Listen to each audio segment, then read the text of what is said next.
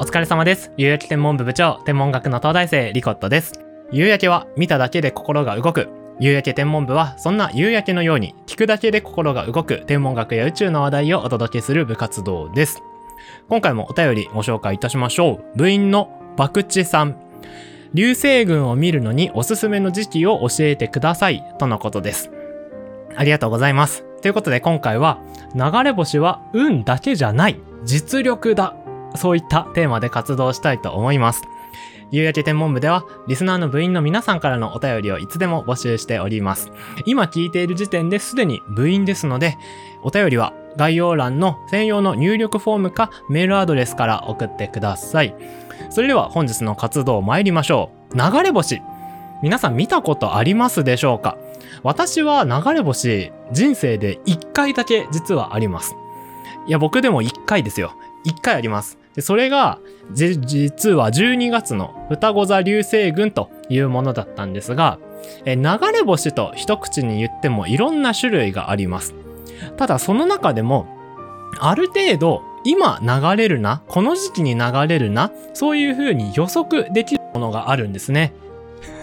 いきなりなんかロマンチックな部分をぶっ壊しに行く感じですが、流れ星、ある程度予想がつくんです。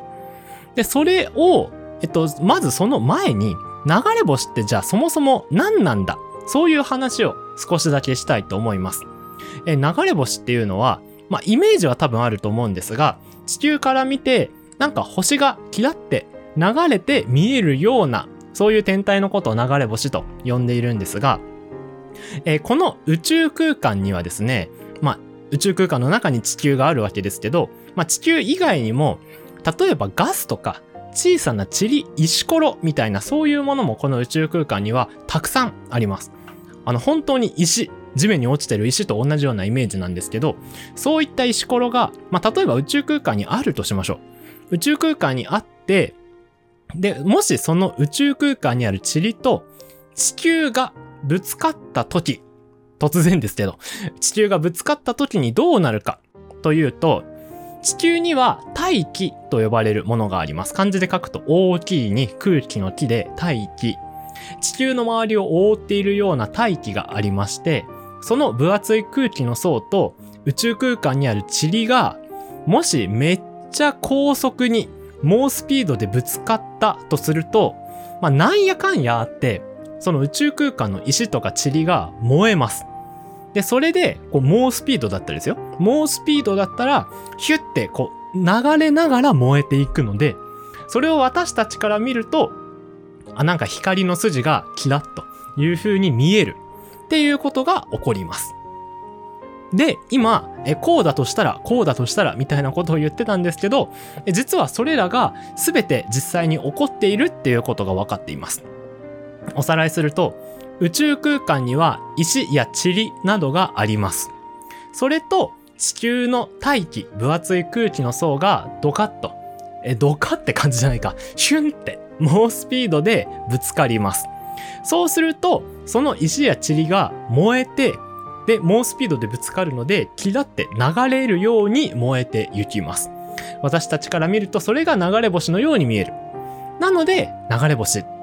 で、しかも少ししかファって流れないので、あ、流れ星流れる間に3回お願い事をしましょう。そういった言われ方しますよね。で、そういう原理が流れ星なんですけど、まあ基本的にいつ起こるかっていうのを絶対言い当てるっていうのは難しいんですが、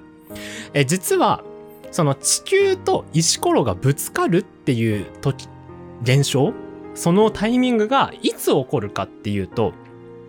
地球って太陽の周りを1年で一周してるんですよね。太陽の周りを地球は1年かけて一周してます。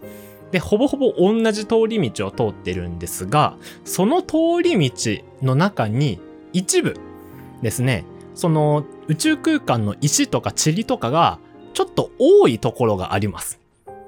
地球の太陽の周りの通り道の間に石とか塵とかがこの部分だけ多いっていう場所があるんですね。で、そこに実際に地球がこう突っ込んでいく。地球側が突っ込んでいくと、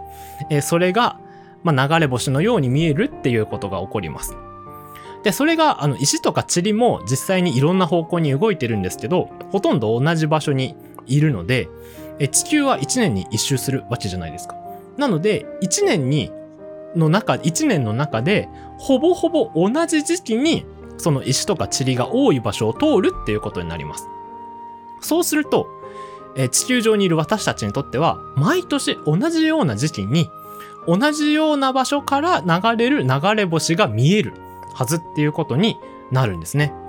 で、そういうものを流星群という風に呼んでいます。え流星群っていうのは漢字3文字で流れる星の群っていうのはあの、群がる、群れるっていう字を書いて、流星群という風に呼びます。で、あの、流星群すべてが必ずそういう原理っていうわけじゃないんですが、まあ、ざっくり言うと、おさらいしますと、地球は太陽の周りを回っていまして、その通り道の間に途中にちょっと石とか塵が多い部分があります。そこに1年に1回こう突っ込んでいくわけですね、地球が。そうすると、えー、地球から見ると流れて見える。流れ星のように見える。そういったものが流星群の原理なんですね。で、それが、えー、かなり、えー、有名なものもありまして、え、流星群の中でも特に見やすいもの、それが、えー、三大流星群と呼ばれるものなんですね。三大流星群の話はちょっともうちょっと後にします。で、その前に、えっと、もう少し見え方の攻略しておきましょう。え今、地球が大気の、え空気中の、空気中じゃない、宇宙空間の塵とか石とかに突っ込んで、えそれが流れ星に見えるって言ったじゃないですか。じゃあそれを地球上から見ると、地球の上から見ると、その塵とかが、塵とか石とかがどういう風に流れて見えるのか。そういった話になってきますよね。で、今、地球から見た時を考えるので、まあ、地球を止めて、逆に地球をストップさせて、石とか塵とかがどっち向きに動いてるのかっていうのを考えてみましょう。例えば、あの、電車とかに乗ってると、周りの景色、外の景色が私たちと逆向きに動いて見えるっていう経験したことあるでしょうか？それは、まあ、いろんなところでも言えて、電車、まあ、車もそうですし、あとなんだろう、エレベーターとかもそうですかね。まあ、その動いている私たちが止まっていると思うと、逆に、その止まっている側のものが逆向きに動いて見えるっていう現象があります。で、それと同じように、石、宇宙空間の石とか塵に私たち地球が向かっていく。まあ本当は石とか塵とかはあのいろんな方向に動いてるんですよ。ただ今は止まっているとしましょう。そこに地球が向かっていくっていうのを地球の上にいる私たちから見ると石とか塵が地球の方に向かってくるっていう風に見えると思います。で、それを私たちはそのいろんなところから、いろんなところから石とか塵が地球側に向かってくるんですけど、その、まあ大体真ん中あたりで、こっち向きに流れてくる石とか塵っていうのを見るわけです。じゃあそれを私たちからはどういう風に見えるのかっていう話になってきます。今のは全部地球から見たらっていう話です。地球全体から見たら石とか塵が地球に向かってくる。それは分かったと。じゃあ地球に、地球の上にいる私たちからはどうなんだという話なんですが、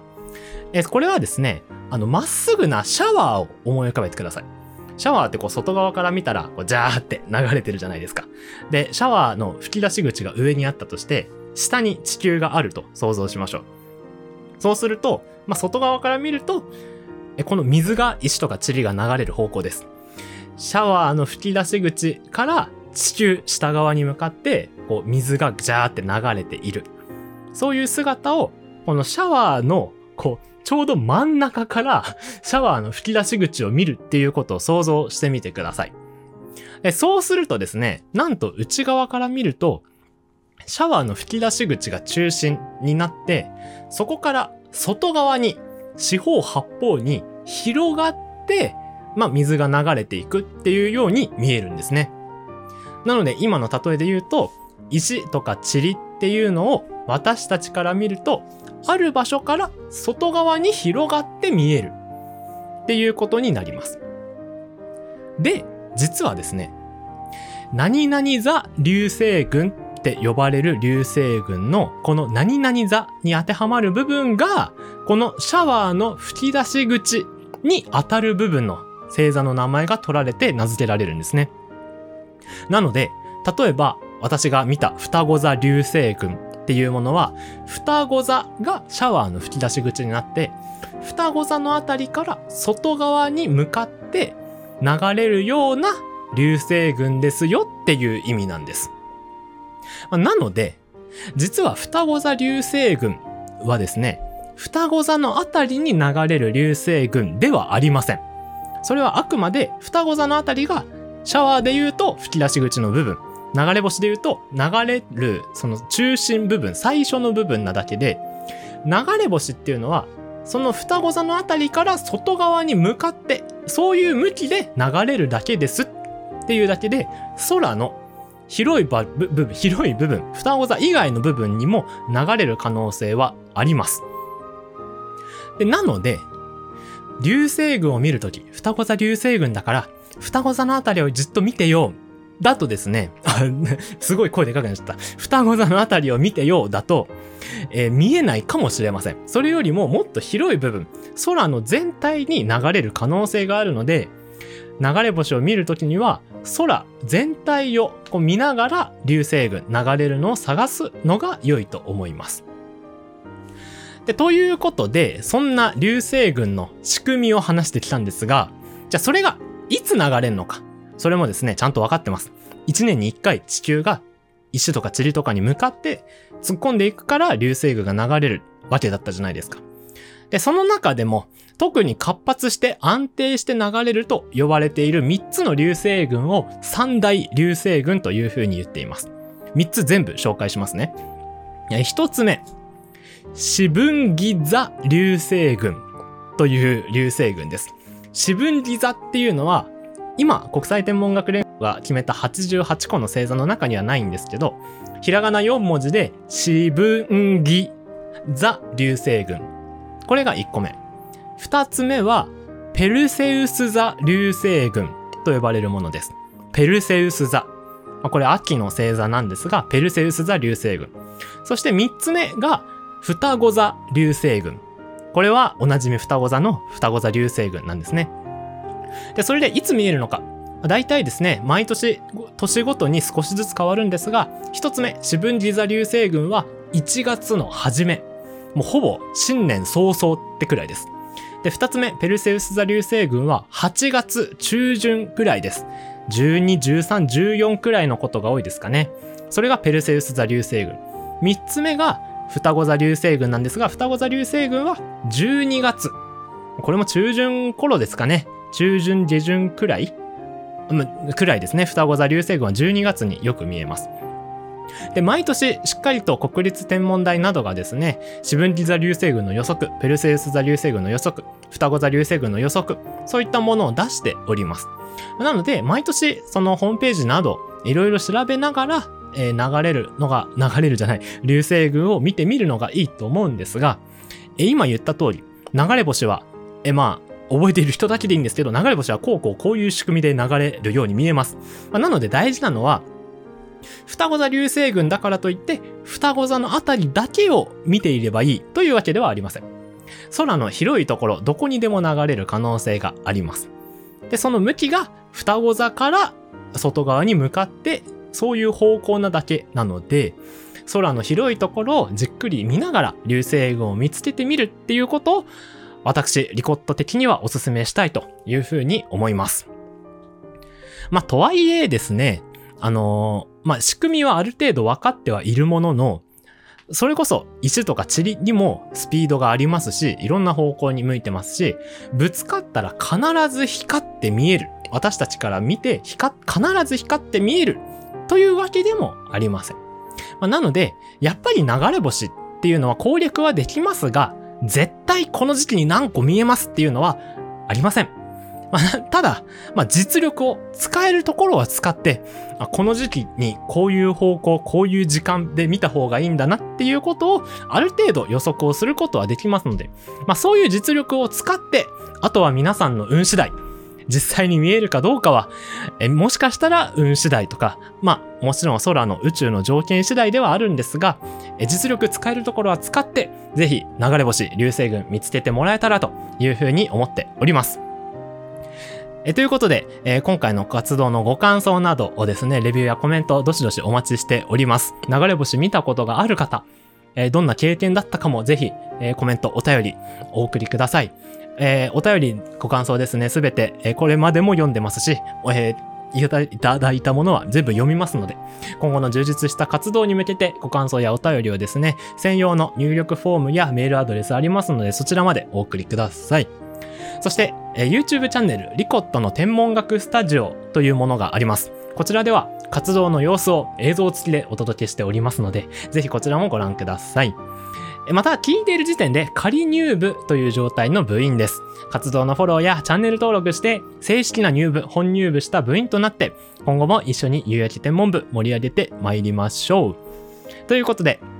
えー、本日、流れ星、えー、三大流星群を紹介いたしました。えー、ぜひですね、えー、次の三大流星群は8月、ペルセウス座流星群になっております。まあ、それ以外にも流星群はありますし、まあ、もしかしたらいつか流れ星が見えるかもしれません。ということで、ぜひ見つけてみてください。また次回の夕焼け天文部でお会いしましょう。お疲れ様でした。